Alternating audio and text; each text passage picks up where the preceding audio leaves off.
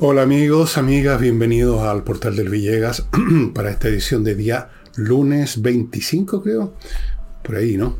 Claro.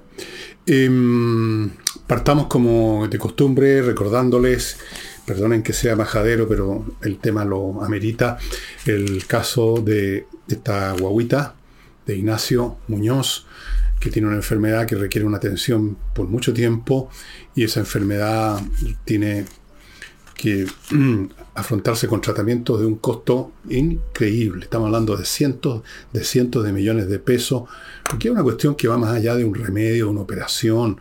Eh, son intervenciones a nivel genético, no sé, una cosa muy complicada. Por eso que estamos en esta campaña y otros grupos también. Y por eso que no es una vez que uno da cinco lucas o algo así, sino que ojalá todos los meses uno pudiera poner hasta que ya no sea necesario, que por supuesto cuando llegue ese momento se lo voy a advertir. Los datos están a mi derecha. Por favor, los que nunca eh, lo han hecho, háganlo aunque sea una vez, pues todo, todo va ayudando. Em, segundo, este jueves, como todos los jueves, hay flamenco. Como todos los jueves y como en todos los espectáculos de flamenco, el conjunto es fantástico. Se pasa bien. Acuérdense que esto está en Tenderini, en el centro, pero en un lugar muy cómodo, muy tranquilo, muy seguro que es Tenderini, a la entradita. Más aún, al cruzar eh, Agustina, o sea, usted cruza la calle, 20 metros, 10 metros, no sé qué ancho tiene, no le he medido, y está en el estacionamiento subterráneo. O sea, usted ha llegado es por Agustina, ha metido el auto, sale, camina unos metros y ya está en la casa del jamón. Vaya reservando mesa porque cada día está yendo más gente y por lo tanto las mesas quedan reservadas antes. Después usted puede ir igual, pero tiene que instalarse en la barra. No es tan rico como estar en una mesa con sus familiares, sus amigos, y bebiendo, comiendo y con el espectáculo al frente. Este jueves a las ocho y media. Continúo con mis libros. Aquí agarré unos cuantos, los que tengo que no me han robado aquí el escritorio. Este, este Insurrección, que lleva como cuatro ediciones. Este, Julio César, por aquí está, medio escondido, La Revolución. Todos estos libros están agrupados de a uno se pueden comprar, pero están agrupados en paquetes de dos y de tres con distintas combinaciones. Hay un montón. Entre usted a elvillegas.cl slash tienda, ahí va a ver los grupos y los precios están votados. Liquidación de bodega, porque ya nos van quedando poquísimos libros. Ya creo que de estos que les muestro, no sé si están todos disponibles, una vez así. los fines de semana sale más despacio, pero va quedando muy poco, eso, eso se los aseguro. Va quedando poquito de quizás el 3%, 2% de lo que hemos editado, que no era mucho. Y, mm, mm, bueno, entremos en materia. Y yo he dicho muchas veces acá, y alguna una vez me retó un señor, yo estaba regando fuera de mi casa y me retó, se paró frente a mí, muy molesto, un hombre mayor, mayor que yo creo, o por ahí, y me retó que yo era muy insolente con el presidente, que era insolente con medio mundo, porque yo he dicho lo que pienso de que él, no solo el presidente, sino que toda su generación política es bastante frágil, digamos, desde el punto de vista doctrinario, ideológico, eh, son, en la cabeza tienen un, así, por decirlo, una colección de clichés, de frases hechas, que las repiten, las pegan unas con otras en distinto orden. Bueno, es un hecho, no, no, no, yo no pretendo ser insolente. Cuando me refiero a Ori, me refiero al presidente Ori, no me refiero a la persona Ori, son cosas distintas. No lo conozco como persona, pero lo conozco como presidente o como intentando ser presidente. Bueno, yo he dicho muchas veces eso, efectivamente, que repite clichés, pero quiero decir que de, repente inventa algo. Inventa algo Boris, no, así no todo va a ser cliché. Por ejemplo, en su viaje a las Naciones Unidas, o sea, fuera de Chile, desarrolló un método absolutamente original para promover las inversiones en, Chile. Y fue eh, el, el, plenario de las Naciones Unidas en su discurso hablar contra las multinacionales. Un discurso que yo vengo escuchando desde que existen las multinacionales. Antes le ponían otros nombres, las empresas internacionales, los conglomerados internacionales, las corporaciones internacionales, el imperialismo, bueno, ahora son las multinacionales y qué sé yo. Entonces, eh, son los malos de la película, explotan a medio mundo, causan calentamiento global, son los malos, lo hacen todo mal. Y será, supongo yo, para traer inversiones. Desde luego también despotricó contra Estados Unidos porque no, no, no termina con el bloqueo a Cuba, que es un país maravilloso, democrático, así que le parece mal. También le parece mal que se actúe contra Venezuela, otro país democrático. Se han ido 5 millones, pero ustedes saben que siempre hay descontento, gente que no está contenta con nada. Bueno, ese fue el discurso para traer inversiones. No solamente eso no va a traer inversiones, creo yo, sino que por lo que sé, por una información que me dieron, y me parece que es correcta, eh, una serie de citas que tenía agendada con distintos grupos, no sé si empresariales o académicos, que en Estados Unidos lo suspendieron. Porque no hay llegar en la Nación Unida y empezar a despotricar contra un país como Estados Unidos, contra cualquiera.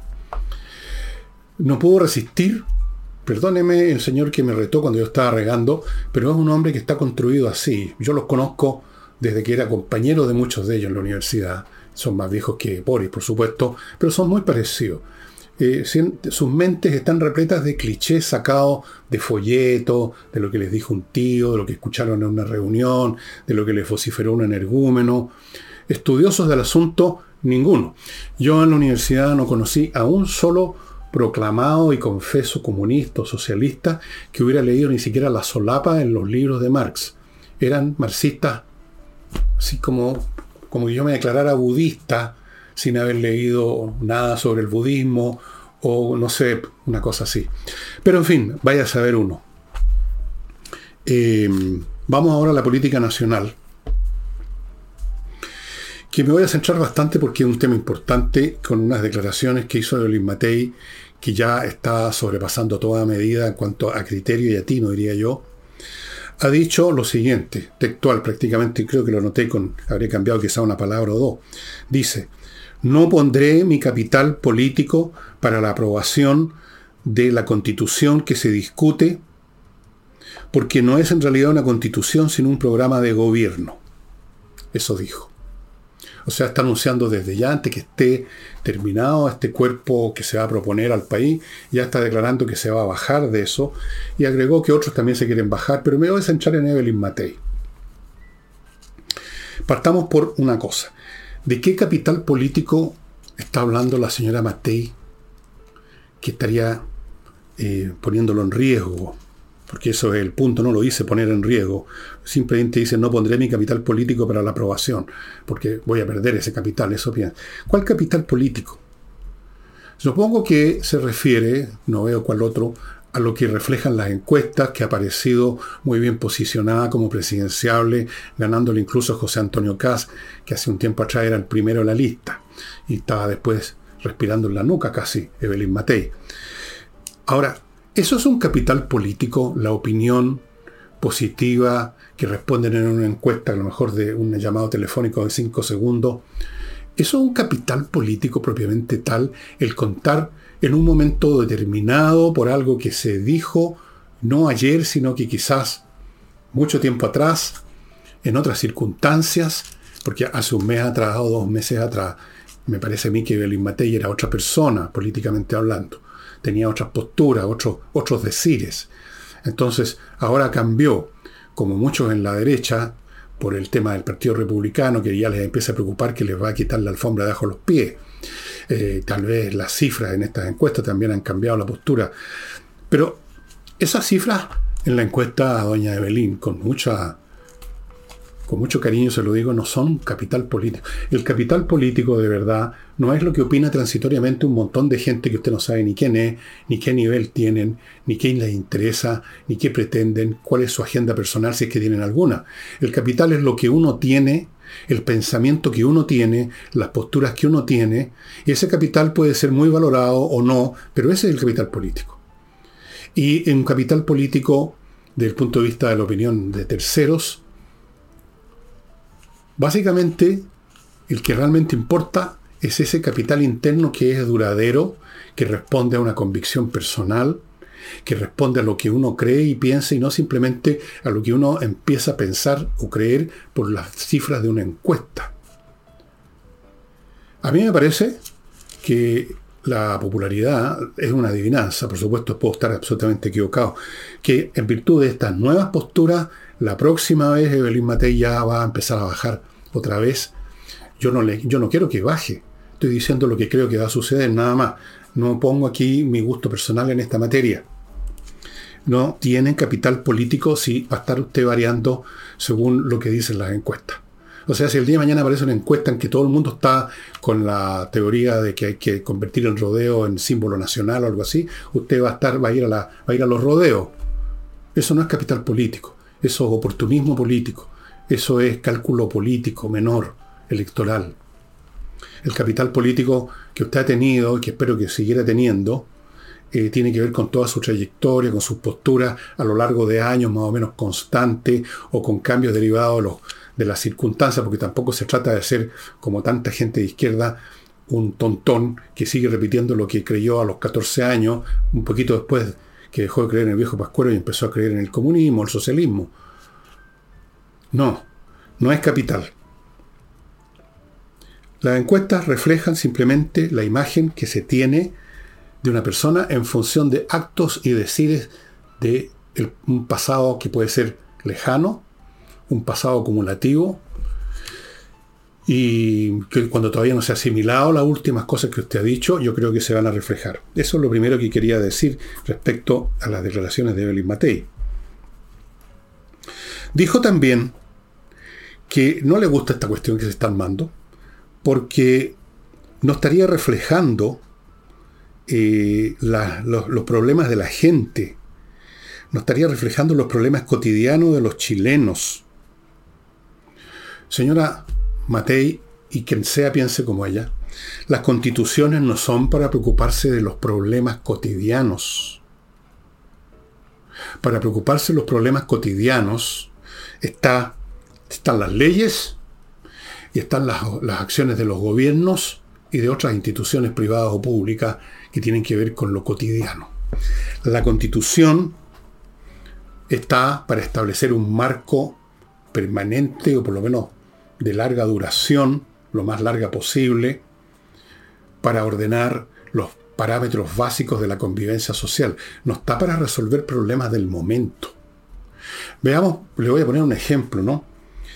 Eh, en las mociones presentadas y aprobadas, eh, hay varias que tienen que ver con la libertad de los ciudadanos, por ejemplo, para elegir qué hacer con su dinero, que uno lo ha cotizado, que es el resultado del trabajo de uno y que uno verá cómo lo usa, cómo lo convierte en una previsión, una jubilación en su momento, libertad para eso y no que llegue el Estado a sacárselo para tirarlo a un fondo común llamado solidario. Libertad para educar a los hijos, me parece que es una cosa, no es cotidiana como lo anterior. La libertad es, se vive en lo cotidiano, pero se tiene que establecer en lo permanente. me parece bastante obvio, ¿no? La constitución establece derechos permanentes, no resuelve problemas cotidianos, no está para eso. Para eso está el gobierno, para eso está el Congreso dictando leyes, tal vez no sirvan o no, pero ese es su objetivo, solucionar o arreglar situaciones más cercanas a, lo cotidiano, no así las constituciones. ¿De dónde sacó eso, señora Evelyn? Precisamente eh, la constitución es buena o mala en función de que establezca ese marco general, permanente o de larga duración, y en la medida que se mete en problemas, en problemas concretos, no, no corresponde. Ahora, no me cabe duda que en las proposiciones que han salido se han originado básicamente en el Partido Republicano hay cosas que no debieran estar probablemente, como esto de declarar, no sé si símbolo nacional o un día de no sé qué con el rodeo. Me parece que no corresponde. Se han cometido esos errores, pero lo grueso, lo grueso que se está aprobando o que se va a aprobar o se va a discutir es importante no es una cosa que se pueda desdeñar porque no se dirige directamente en el día a día a los problemas de los ciudadanos. Las constituciones no son para eso. Vea lo grueso. No se distraiga con lo del rodeo que lo usó de ejemplo. Dijo que las proposiciones anteriores estaban preocupados de, la, de la sexualidad y cosas así, y en esta están preocupados del rodeo. Usó esa manera de expresarse. Pero yo creo que es un pésimo ejemplo porque lo del rodeo es una cuestión mínima, que ya fue rechazada además, Lo importante es la obra gruesa. Es una constitución o lo que se está proponiendo hasta ahora, en lo principal, señora Matei, una defensora de cuestiones importantes como las libertades, sí o no. Eso no es cotidiano, pero se vive en lo cotidiano.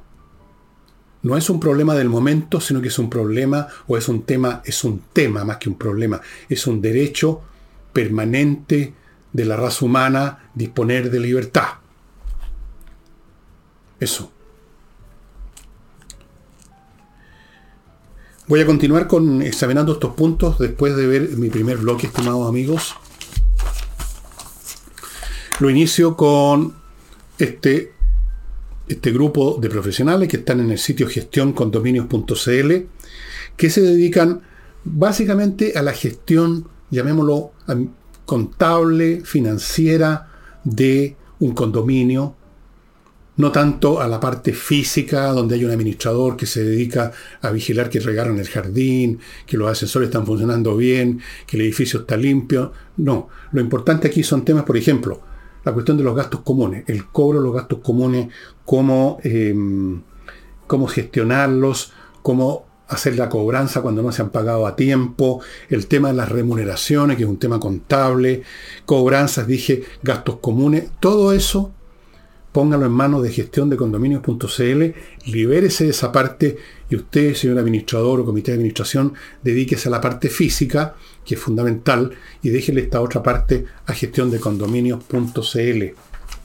Continúo con la Academia de Inglés en treninglés.com, que les quiere contar que tiene un nuevo paquete para ustedes, que es el siguiente. Escuchen, 24 clases que los van a dejar con una sólida base de inglés, más cuatro clases de conversación, cuatro, para que afinen lo que aprendieron. Tenemos entonces un total de 28 sesiones por 418 mil pesos. Estimados amigos, repito, 24 clases dadas por profesores de inglés, no por cualquiera, más cuatro clases free de conversación para afinar lo que aprendieron. Así que ya saben, no les voy a decir más lo que les he dicho mil veces y que todos saben que sin inglés hoy en día uno está como con una pierna menos. Salvo que no se vaya a mover de pelotille, uno, pero si uno se mueve en el mundo, si uno se contacta, hoy en día con el internet no hay ni siquiera necesario moverse el país, uno se contacta con profesionales, con negocios, o importa cosas, o ve películas de otros países. Si usted no sabe inglés, está jodido. O sea, está a media. Aprende inglés de una vez por todas, amigos, en entreninglés.com. Aproveche este paquete. Continúo con Fastmark, una empresa que entrega el servicio Freight Forwarder, servicio de carga internacional en gran escala para empresas, container, en barco, qué sé yo, pero también ofrece el servicio courier para un privado que quiera traer un objeto mínimo, pequeño, igual que comprar en una tienda por internet, se lo van a traer ellos en vez del correo norteamericano o algún otro medio, ellos se lo van a traer. Es una empresa muy eficiente, una empresa chilena, conoce bien nuestros temas, conoce bien nuestras necesidades, todos los trámites y realmente funcionan súper bien. Tienen ahora una sucursal en Puerto Varas. Y termino este bloque con otro auspiciador que llegó la semana pasada, que es muy importante para quienes hacen negocio y se encuentran con problemas, con gente que no paga. Esta empresa se llama Dealer Law. Dealer Law tiene 23 años en el mercado y se dedica a todos estos temas complicados y engorrosos y fastidiosos lo hace muy bien. Es una empresa de boutique, 17, perdón, ¿cómo se dice? 24 horas todos los días, 24-7 o 7-24. Cobranzas extrajudiciales Cobranzas judiciales, verificación de créditos e incobrabilidad. Antes de dar un crédito hay que ver a quién se lo va a dar. Reorganización y liquidación. Castigos e incobrabilidades. Tramitación en regiones. Ellos tienen un equipo en todo el país. Actúan con gran velocidad, con mucha precisión. Por algo están 23 años. Una empresa que no funciona muy bien en este tema no dura ni 23 días. Llevan 23 años. Dealer and Law. Si tiene problemas para sacarle el cobro, lo que le deben, póngase en manos de dealer and law. Vamos al tercer punto que quería hacer respecto a los dichos de doña Evelyn. Porque dijo que lo que hacen los republicanos es un tironeo, eh, un tironeo para, su, para llevar las cosas a su, a, su, a su piscina, a su molino, qué sé yo. No, no, no. Yo, Evelyn, por favor, pensemos un poquito. Dejando de lado estos elementos que ustedes podríamos llamar folclóricos, como que habrá alguno en el Partido Republicano que quería que el rodeo se convirtiera poco menos que en fiesta nacional. Está bien. Cosas como esa pueden existir. Cosas peores hemos visto en la primera proposición. Pero en lo principal, lo que usted llama tironeo es, como dijéramos, no es un tironeo ¿Por qué tironeo? Suena como una cosa gratuita, ¿no? Como que yo quiero que las cosas se hagan a mi gusto. ¿Quiénes partieron tironeando? Que tironearon de verdad y tironearon feo y fueron rechazados fue la izquierda en la primera proposición. Ahora, lo que usted llama tironeo, por lo que yo he visto, salvo estos, estos elementos como folclórico del rodeo o algún otro, eh, es simplemente restablecer cosas como, por ejemplo, la libertad. O sea, asegurarla. ¿Le parece a usted que eso es un tironeo? Que es, una mera cuestión de tironeo subjetivo, caprichoso, gratuito. Tironeo, que la gente tenga libertad para educar a sus hijos como le plazca. Tironeo, que uno sea dueño del fruto de toda una vida de trabajo. ¿Eso es tironeo? ¿Por qué usar verbos que están cargados negativamente sin dar ninguna razón realmente, sino que simplemente usando palabras como quien tira una piedra? Tironeo. A mí de repente me da la impresión que mucha gente del sector de la oposición están bastante contaminados con, ¿cómo llamarlo? Con el progresismo. Uno lo escucha, especialmente a la gente de Bópoli, pero también en los demás, en RN. Están, están realmente como, como no sé si decir contaminado o decir cómo decirlo, pero se ve una, actitud que ellos deben considerar que es la modernización de la derecha, pero que no es la modernización de la derecha, es la rendición de la derecha. Y especialmente es así en tiempos como estos, en que por un lado tenemos un grupo radical en sus concepciones que quiere echar abajo la institucionalidad, y frente a eso usted no puede rizar el rizo irse a las cosas sutiles, eh, un poquito de esto y un poquito de lo demás acá. Cuando usted está siendo tironeado por el otro lado para arrojarlo al abismo, arrojarlo a los modelos, tipo Venezuela o tipo Cuba, o lo, que sea, usted tiene que resistirse con fuerza, con convicción, y no empezar a coquetear, aunque sea de a poquito, con guiños de ojo, al otro sector, pues es una cuestión de táctica del momento.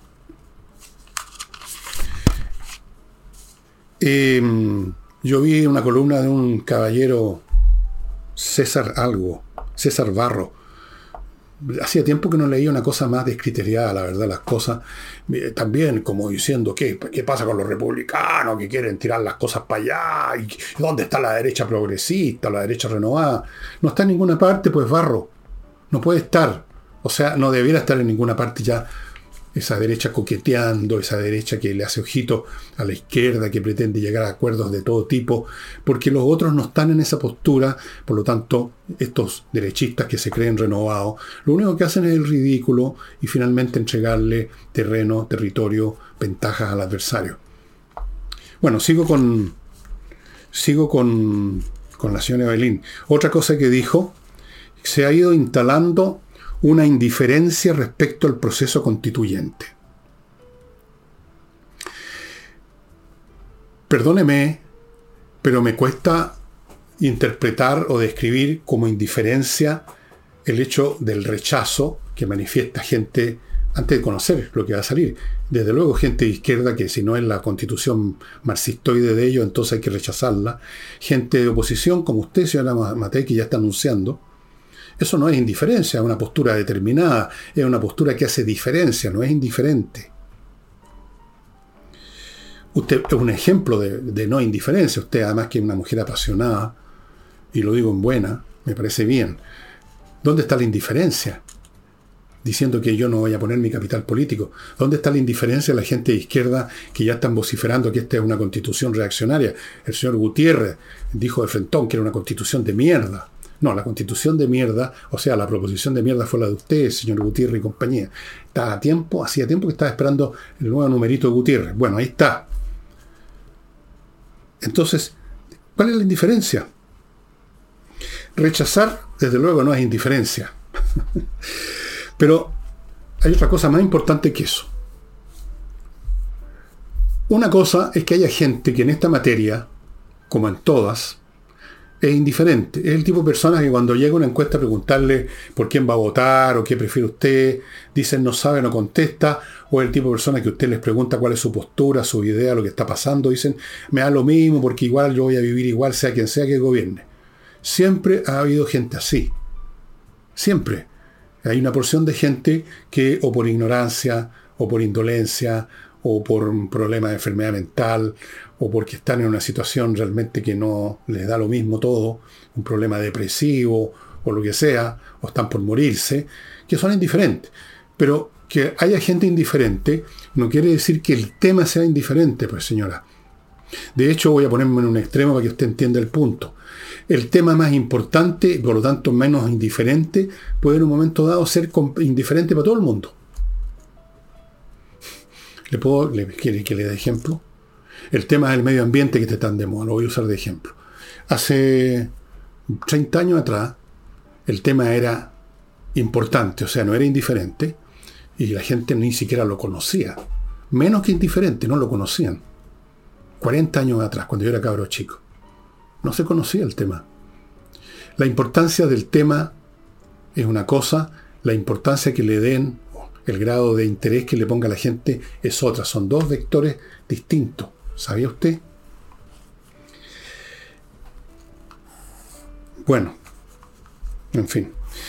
Y a propósito, ya que está, estamos hablando del tema de la constitución, para que vean ustedes que esto no es indiferente, que es un tema importante y que tiene que ver con los marcos con que vamos a vivir si esto se aprueba, y por lo tanto no tiene que ver con la cotidianidad tampoco, ¿Qué es lo que se decidió con votaciones una vez más de bloques? La oposición votando en bloque, el oficialismo votando en bloque, la oposición a favor, el oficialismo en contra. Se decidió reducir el número de parlamentarios elegidos por distrito, serían entre 12, 2 y 6, según como se especifique la ley. El oficialismo estuvo en contra de eso, vaya, le interesa que haya la mayor cantidad posible de gente. Otra disposición, los partidos necesitarían un 5% de los votos para tener derecho a escaños. O sea, si usted en una lista, eh, incluso sale primero en la lista, pero tiene 3% y el que salió segundo menos incluso, usted a pesar de que salió primero, no tiene 5%, no es elegido. Hay una disposición especial que en un caso en que ya hay 8 ocho o más personas que están en esta situación de un partido, ahí podría ser, pero en definitiva se le pone un coto porque, como dijo alguien, eh, no se puede gobernar un país cuando hay 20, 20 partidos o movimientos políticos distintos en el Congreso, lo hemos visto ahora. Pensemos en el Frente Amplio, que son 16, ellos solos son 16. Claro, tienen una relación de familiaridad, todos usan barbita y bigote, pero de repente no. ¿Eso les parece a la señora Evelyn que es algo que hay que considerar mal porque no se dedica a los problemas cotidianos de la gente? Se rechazó, otra vez con votaciones por bloque, la idea que me pareció siempre a mí eh, inaceptable, absurda, pseudo democrática de los escaños reservados. O sea, de pronto algún grupo, porque la sociedad entera le imponen estas cosas, decidió que a tal o cuales grupos, por ejemplo, los supuestamente los pueblos originarios, no sé en qué sentido son más originarios que uno, todos nacimos en el Chile o nos hicimos chilenos, eso, eso es toda la originalidad o origen que interesa, no que el tatara, tatara, tatara abuelo estaba en este territorio en otro, son una tontería nada más. Entonces creó esto de los, de los escaños reservados, así como se ha creado en cierto sentido escaños reservados con esta teoría de que en toda organización tiene que haber mitad de hombres y mitad de mujeres. ¿A título de qué? por una cuestión de género, eso es otra estupidez. Tiene que estar la gente que vale o no vale, sean puras mujeres o puros hombres, da lo mismo, o cualquiera es la proporción intermedia. A mí me parece que estas cosas perfeccionan la democracia.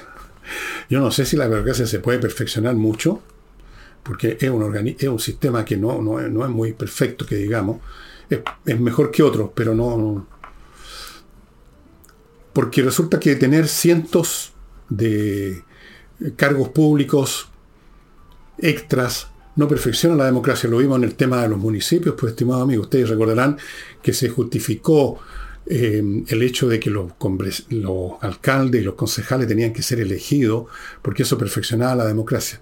Lo único que hizo fue perfeccionar la corrupción, fue perfeccionar el robo de las arcas fiscales, perfeccionar la ineficiencia, perfeccionar la estupidez, perfeccionar, perfeccionar, digamos, la cantidad de pegas para los políticos. O sea, ahora tienen un pool más grande de pegas posible los miembros de los partidos políticos, especialmente los que están cerca de la cumbre, la dirigencia. Eso no perfeccionó la democracia. Eso perfeccionó el robo, perfeccionó la vida económica de la clase política y nada más. Yo no veo en qué se perfeccionó la democracia. Multiplicando los cargos no, perfecciona la democracia.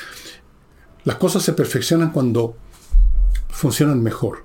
Algo se perfecciona si es más eficiente.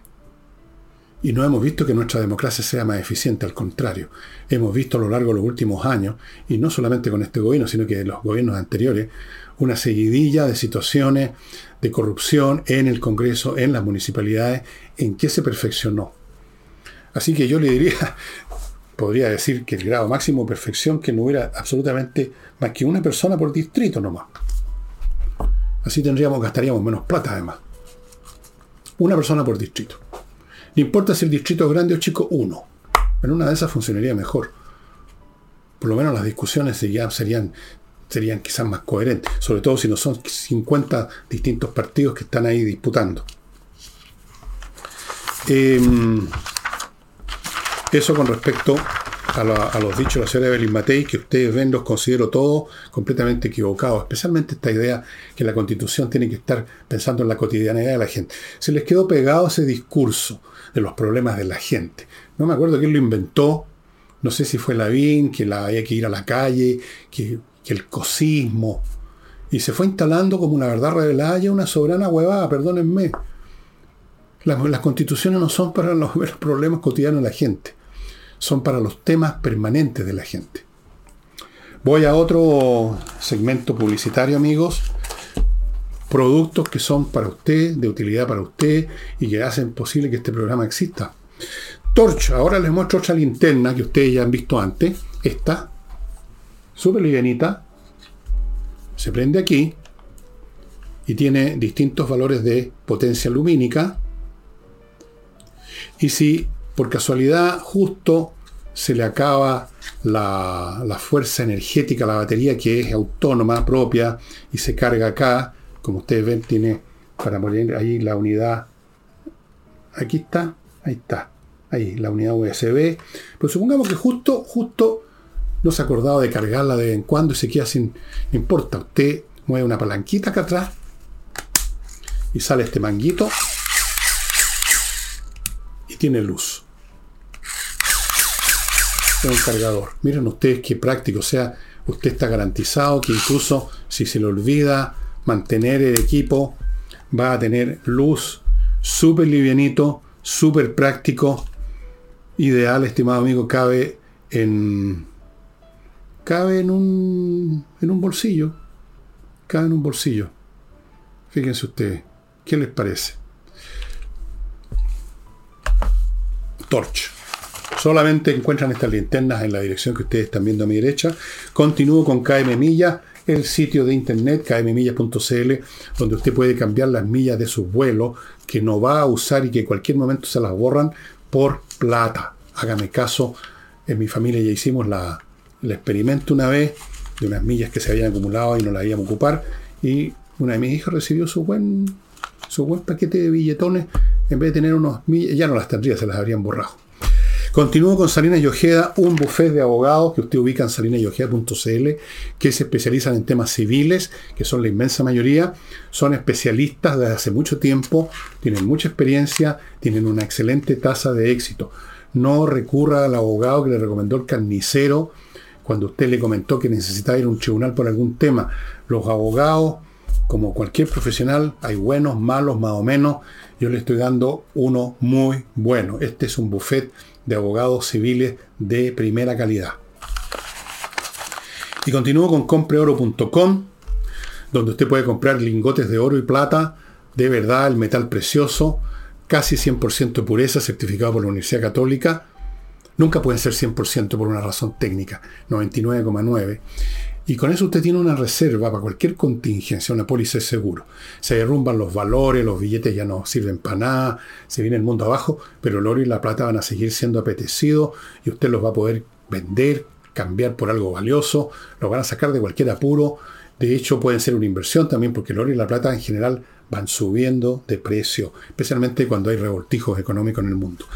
Compreoro.com. Además, usted les puede vender a ellos oro en una joya que ya no le interesa. Van a sacar el oro que tiene y le van a pagar bien. Vamos ahora a la señora Toá a propósito de la ley de usurpaciones.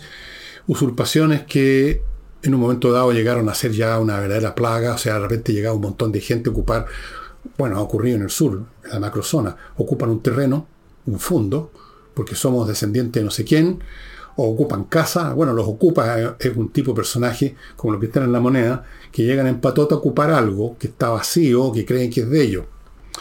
Entonces, este viernes se acaba el plazo para que el gobierno presente los vetos que ellos van a, a ponerle a lo que se aprobó en el Congreso dice que están buscando una fórmula que sea la más acorde posible, no va a ser 100% como lo quería el Congreso, pero lo más acorde posible, y dio una serie de explicaciones que son las siguientes que voy a examinar. ¿Qué pretende el gobierno con su veto?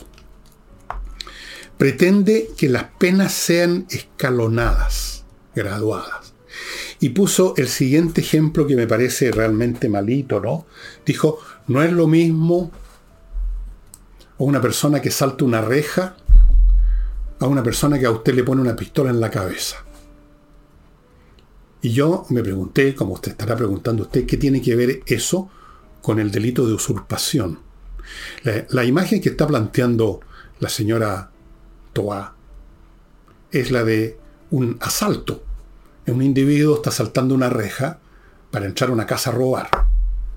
O está poniéndole la pistola en la cabeza y entró a alguien para obligarlo a que entregue su dinero. La usurpación es otra figura, es otro, es otro fenómeno. La usurpación no la, no la lleva a cabo una persona. ¿Cómo una sola persona, por ejemplo, podría entrar a una casa y decirle, sálganse todos, yo me quedo con la casa? o una persona sola ir a un fondo y decir lo mismo. Las usurpaciones son siempre una patota, un grupo grande, que llega con un pretexto u otro y ocupan masivamente, y ante eso, desde luego el tema que le preocupa a la señora a la señora Tobá de que volvamos a la ley de la selva, porque imagina gente disparando. Bueno, cuando tiene una patota, tendría que tener una ametralladora el, dueño de la casa o de la. no sé, un campo minado. Es absurdo. No es esa la situación. Las usurpaciones no se producen de esa manera, con pistolas en la cabeza o gente saltando rejas. Es una masa de gente, o un grupo, o una familia completa, o dos, que llegan y se apoderan de un espacio colectivamente. Eso es una usurpación. Por lo tanto, esta imagen, esta imagen que debe haber parecido ya muy dramática, no, no viene a cuento. En cuanto a la ley de la selva, porque ella imagina que está el tema también que van a rechazar de la autotutela. La autotutela se supone que es el derecho de las personas a defender su propiedad, su, vida, etcétera, con llegado al caso con armas de fuego, con fuerza letal. Entonces dijo que van a hacer algunas correcciones precisamente para que no haya autotutela, porque eso sería volver para que la legítima defensa, que tiene que ver con la tutela, no se convierta en la ley de la selva. Perdón, ¿qué es lo que son las usurpaciones, señora Tobá, sino la ley de la selva. Ya la ley de la selva existe y ha sido impuesta por estas patotas. ¿Qué más de la ley de la selva que un grupo de personas sin ningún derecho legal, sin haber adquirido algo comprándolo, llegan y simplemente físicamente se apoderan de algo? Eso es químicamente puro la ley de la selva, pues señora. O sea, ocupar la fuerza, el número, la masa para apoderarse de algo, eso es la ley de la selva. ¿Qué otra cosa? Ya existe la ley de la selva. La usurpación es un acto propio de la ley de la selva. Pero ella pone esta imagen de un tipo que a la primera de saca la pistola del velador y empieza a dispararle. ¿A quién? A una patota completa. Y en todo caso, y además, este concepto de autotutela que yo veo que no tendría ninguna aplicación, porque uno no puede usar un arma de fuego contra una muchedumbre, tiene que ver, en todo caso, con la percepción de la gente de que el Estado, que es el que debiera hacerse cargo de proteger la propiedad, no lo hace. Y de hecho, detrás de estas resistencias del gobierno, y más allá que del gobierno incluso, sino que de los sectores políticos que lo apoyan, está la idea, que no la dicen de frentón porque es muy impolítica, de que ciertas usurpaciones masivas son correctas, son legítimas, porque es un acto social de recuperación de tierra de los pueblos originarios, o se produjo alguna vez una situación en que el tatara tatarabuelo de un clan eh, le compraron muy barato, entonces hay que recuperar. En fin, el Estado tiene que defender la propiedad. Pero para la izquierda, la propiedad, como decía Proudhon, un ideólogo del siglo XIX, la propiedad es un robo. Entonces, como dice también otra frase marxista, creo que el propio Carlos Marx, hay que expropiar a los expropiadores. Entonces, en, el, en la fantasía, en la fantasmagoría mental de la izquierda, ciertos actos son llevados a cabo por una patota en un fondo, por ejemplo, no les parece una usurpación, les parece un acto legítimo. Y otros actos también. Si llega un grupo de eso que llaman los pobladores a ocupar un terreno que no es de ellos, también les parece un acto legítimo, o que por lo menos tiene una cierta justificación social. Entonces de eso se trata en el fondo. Yo no sé si el gobierno está 100% con esa postura, pero en un grado importante sí. Entonces vienen con estos argumentos absurdos de que no tiene derecho a defenderse la persona, que no podría defenderse, en primer lugar, de una patota. Pero que sin embargo tiene por lo menos la fantasía de que podría hacerlo y que debería estar garantizado constitucionalmente, porque el Estado, que es el encargado de hacerlo, no lo hace. Pésimo ejemplo, señora Tobapa, otra vez pienso un poquito más. Trate de pensar, mire, cuando se siente en el, sillón, en el trono del baño la próxima vez, no sé cuánto se demorará en ese trámite, anoten con un papel y lápiz las cosas que va a decir y vea si, si tienen sentido. ¿Qué le parece? Bien, vamos a, otro tema, estimados amigos. El eh, Partido Comunista confirmó a don Lautaro Carmona como presidente y a Bárbara Figueroa como secretaria general. Bárbara Figueroa es la embajadora de Chile en Argentina, fue dirigente de la CUT, recordarán ustedes, una señora que de repente iba a las tribunas del Congreso a vociferarle a los congresales que no le gustaban. Es una mujer eh, más o menos agresiva, eso que llaman de armas tomar, así tipo mujer media atropelladora, media... Mm, mm, ya, ya ustedes imaginan. Bueno, Ustedes me van a decir que es feo y es odioso hacer comparaciones, pero no puedo dejar de hacerlo porque resulta que como soy más viejo que tanto el señor Carmona como la señora Figueroa, me tocó conocer y personalmente a dirigentes del Partido Comunista de cuando yo era estudiante en el colegio, ya porque mi mamá era comunista, sí. Así que conocí, iban a mi casa, qué sé yo. Conocí personalmente a Gloria Teitelboim, Conocí personalmente a Salvador Allende, no es comunista, pero es socialista. Conocí a Orlando Milla. A Pablo Neruda personalmente no lo conocí, pero ponerlo en el lote era un intelectual comunista. Eh, por Dios que hay diferencia. Y ¿para qué le voy a nombrar? Porque además no me acuerdo los nombres todos los intelectuales que conocí en la época de la universidad que eran comunistas. Eran gente que tenía lectura, llamémoslo así.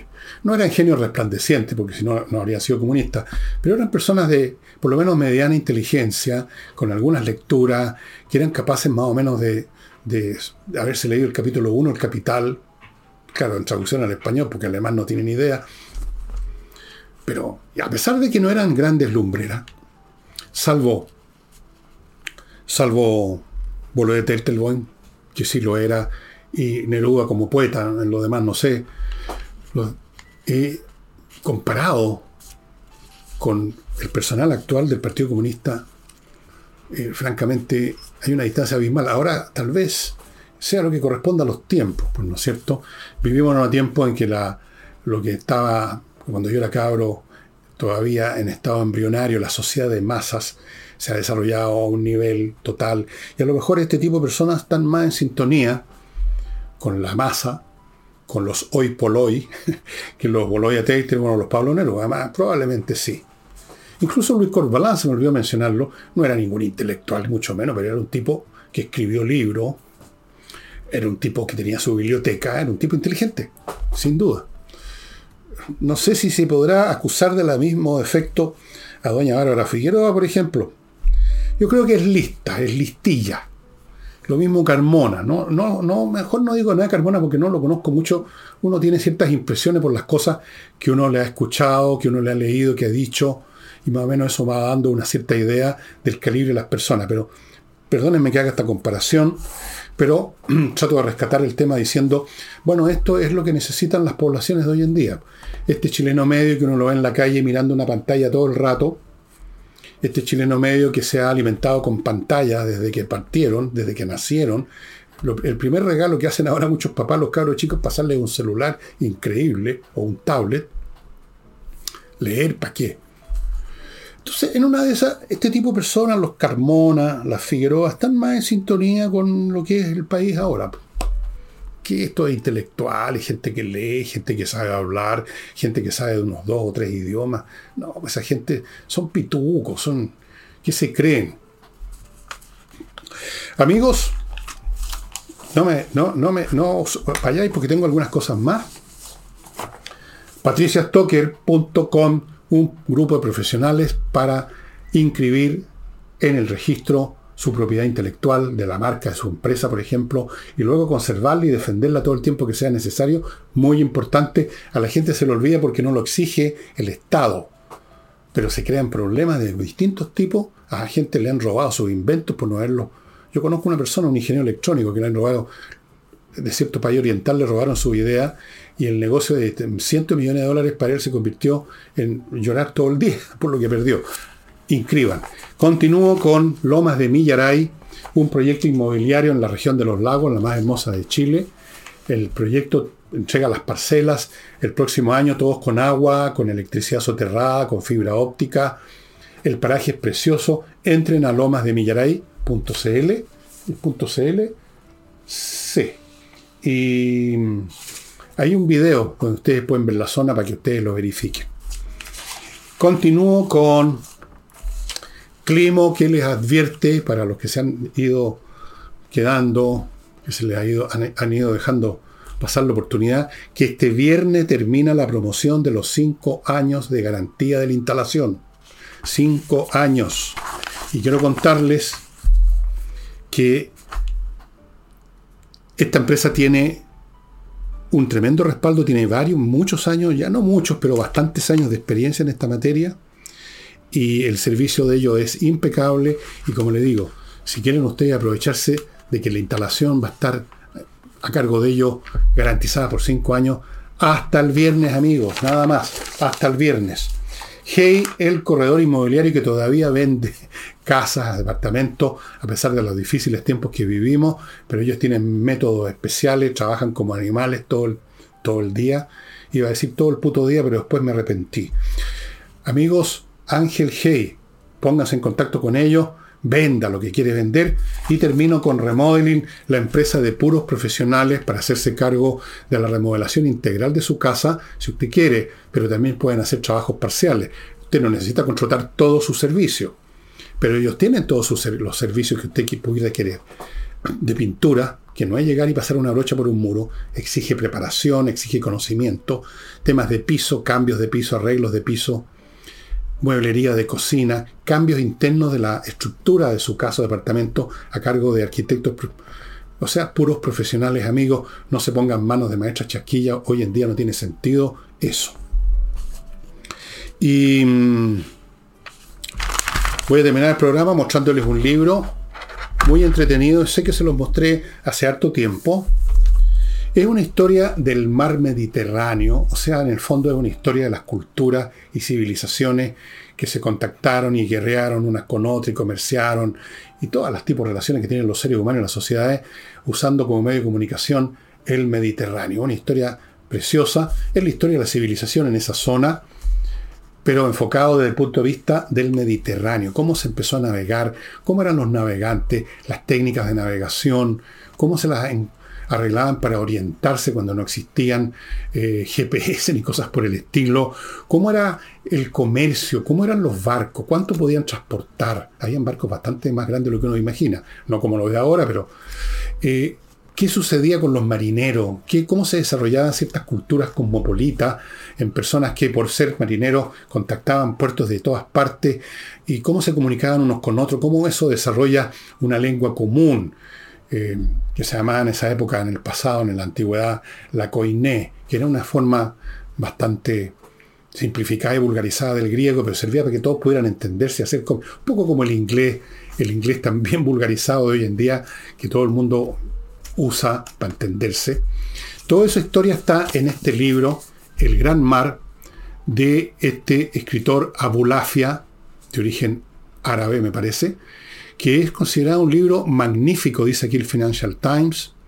Aquí el economista dice, esta es una maravillosa historia del Mediterráneo para corregir la idea sobre simplificada de geopolítica. Luego aquí otro eh, de la UCLA, este es un libro extraordinario y monumental. Otro de la Universidad de Princeton, aquí se ofrece, dicen, un panorama soberbio, una mezcla de historia ambiental, social y política que simultáneamente sitúa la realidad física del Mediterráneo en la mente del lector, en su lugar y en su tiempo. Este es un libro espléndido. Es realmente un libro espléndido, amigo. Yo lo voy a, releer. Lo, leí hace tiempo. Aquí lo tengo con una marca. Cartago y Siracusa se disputan Sicilia. Cartago se heleniza. Entonces, ¿por qué puse esta marca específicamente? Porque la historia del Mediterráneo es la historia de las culturas griegas, del Egipto, de Creta, de, Cartago en su momento, de los pueblos orientales que estaban en lo que ahora es el Medio Oriente, ahí están los asirios, los persas, eh, llegaron los fenicios, los judíos, eh, todo ese intercambio cultural tremendo, guerras. Muy apasionante este libro y lo encuentran en Amazon. Ahí lo compré yo. Supongo que está en otras librerías también. Y ya me está dando ganas de leerlo de inmediato, ponerlo en mi columna de libros por leer, que cada día crece más. Yo leo como 5, estoy leyendo 10 libros al mismo tiempo en este momento. Pero eso significa que me demoro más en cada libro, me demoro la décima parte, 10 veces más que si lo leyera de a uno. Pero después mi desesperación por no perder todo lo que tengo antes de parar las chancletas, estoy en esa. Bueno amigos, Sería todo por hoy. Nos estamos viendo mañana martes. No me vayan a faltar. Y antes de irme, eso sí, hace tiempo que no les decía algo, pero que está siempre pendiente, está siempre presente en mi, en mi mente, en mi corazón, y es un agradecimiento a todos los que están en Patreon, que desde luego pueden ver este programa por estar en Patreon sin la publicidad, y las personas que están en Flow, las personas, a, los, a las personas que confían en nosotros y han tenido buenas razones porque les ha ido muy bien a nuestros avisadores, a los que me mandan comentarios positivos, eh, a los que me mandan, los que me han traído de repente un regalito, normalmente una botella de vino, parece que creen que soy alcohólico. No, antes de las nueve, antes del desayuno, jamás bebo ni una copa. Así es que muchas gracias a todos, estimados amigos, y nos estamos viendo mañana. Chao.